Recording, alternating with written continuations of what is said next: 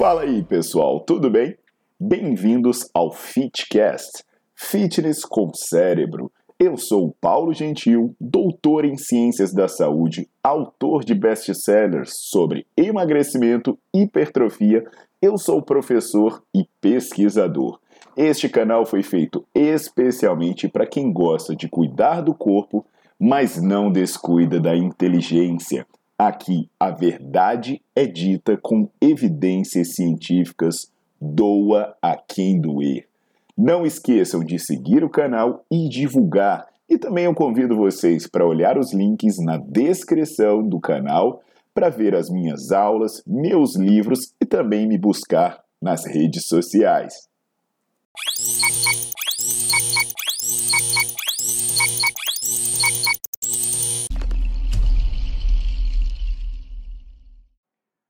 Fala pessoal, Paulo Gentil e hoje eu vou falar sobre um assunto bem polêmico, um assunto que vira e mexe, gera um debate, gera discussões apaixonadas e que a galera acaba é, é, se baseando muito mais em mitos e paixões e crenças do que na ciência propriamente dita, que é a questão da frequência das refeições, né? Será que vale a pena comer de três em três horas? Será que vale a pena fazer várias refeições espalhadas ao longo do dia? Ou se é melhor concentrar sua alimentação em poucas refeições, passar um grande período em jejum?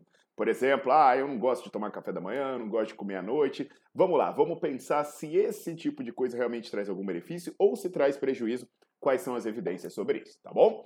Então já deixa o seu like no vídeo, bota para seguir o canal que vem coisa boa por aí. Turma, sinceramente, eu não sei de onde surgem algumas coisas, sabe? É, de onde surgem algumas teorias, de onde surgem algumas ideias, mas eu sei por que, que elas se propagam e por que, que elas se perpetuam. A ignorância.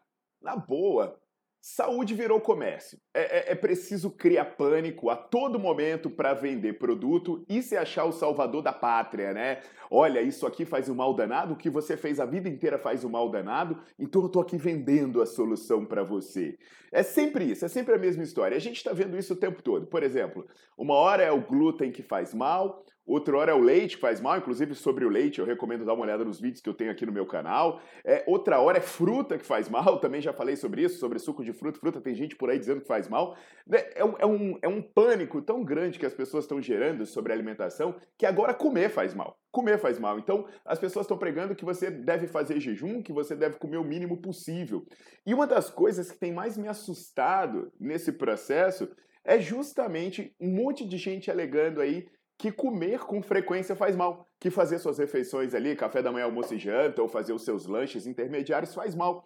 Então o que eu vou fazer aqui hoje é mostrar uma série de evidências científicas, e todas estarão aí na legenda para vocês verem, evidências científicas com dezenas, centenas de milhares de pessoas, para vocês entenderem o que de fato é verdade e o que de fato é mito sobre esse caso. O primeiro estudo que eu vou citar para vocês é um estudo que tem o nome de Seasons, e é um estudo que verificou que pessoas que comem quatro ou mais vezes ao dia, elas têm metade, isso mesmo, metade do risco de desenvolver obesidade do que pessoas que comem três ou menos vezes ao dia. Então entende, pessoas que fazem mais de quatro refeições por dia têm metade da chance de se tornar obesa do que pessoas que comem três ou menos vezes ao dia.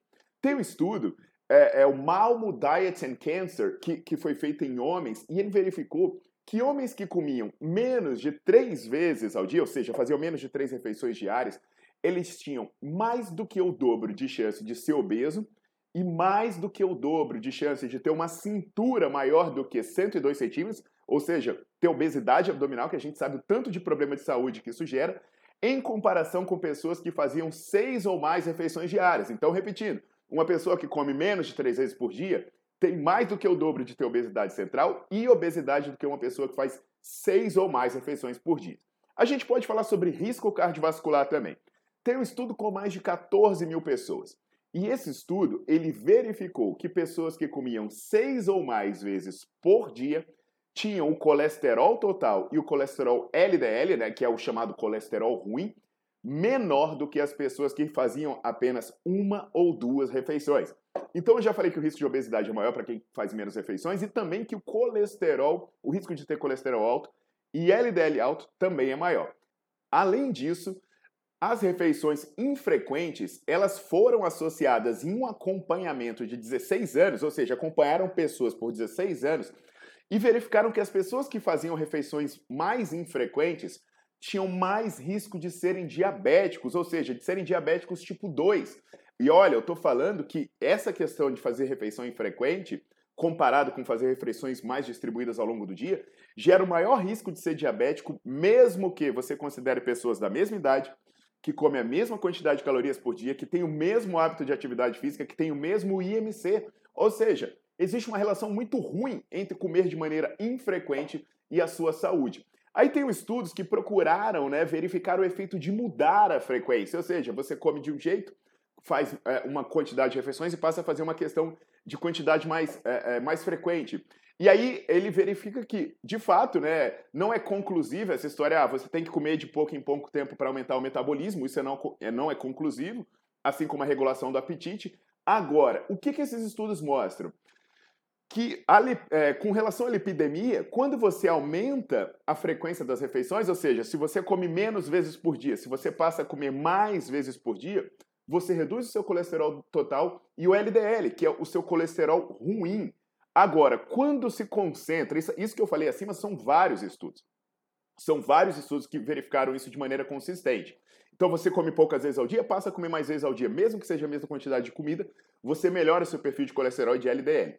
Agora, quando você concentra a sua, a sua alimentação em poucas refeições, né, o que, que um estudo verificou? O estudo do Stokes, ele verificou que você aumenta em 19 a 25%, ou seja, 19% do seu colesterol LDL e 25% do seu colesterol total. Então você diminui a quantidade de refeições e para comer uma vez ao dia, igual tem maluco fazendo por aí, você aumenta o seu colesterol ruim e o seu colesterol total. Então, quando a gente olha esse conjunto de evidências, né, a gente pega uma das sociedades de saúde mais respeitadas do mundo, a Associação Americana do Coração, e ela sugere que você deva aumentar a frequência das refeições como uma estratégia para você diminuir o peso corporal e melhorar os fatores de risco cardiometabólicos. Pelo amor de Deus! Vamos parar de acreditar em gente maluca, vamos parar de se informar por maluco de YouTube, por charlatão, que é o que mais tem por aí. Todo mundo olha aqui e fala: Nossa, Paulo, mas você sempre está falando a verdade, sempre está falando em ciência. Como você tem poucos seguidores? É porque a verdade é, é, não agrada, né? É mais fácil eu chegar aqui e falar. Ah, eu tenho a solução para os seus problemas, é só fazer jejum. Ah, eu tenho a solução para os seus problemas, é só cortar leite, é só cortar glúten. Isso é tudo mentira, essas pessoas estão mentindo para vocês. O negócio é ter uma alimentação equilibrada, fazer as suas refeições de maneira, eh, de maneira frequente, de maneira equilibrada. Não tem nenhum problema em você comer de 3 em 3 horas, não acredite no que estão dizendo por aí. Tudo vai depender dos seus hábitos, da quantidade de alimento, da qualidade dos seus alimentos que você ingere. Então presta atenção. Eu usei para conversar com vocês aqui 16 estudos publicados em revistas de alto impacto, 16 estudos que envolvem milhares de pessoas mas aí sabe o que, que vai acontecer? Vai aparecer abençoado aqui que prefere ouvir picareta, né? Gente dizendo aqui: Ah, mas comigo deu certo. Ah, mas o jejum mudou minha vida. Ah, mas eu me sinto melhor se eu não tomar café da manhã. Pô, na boa, pessoal, vocês preferem ouvir um bando de picareta que não se baseia em bosta nenhuma e que vem mentir e começa a acreditar nessas falácias, porque eu não sei que vontade é essa que a galera tem de ser enganada.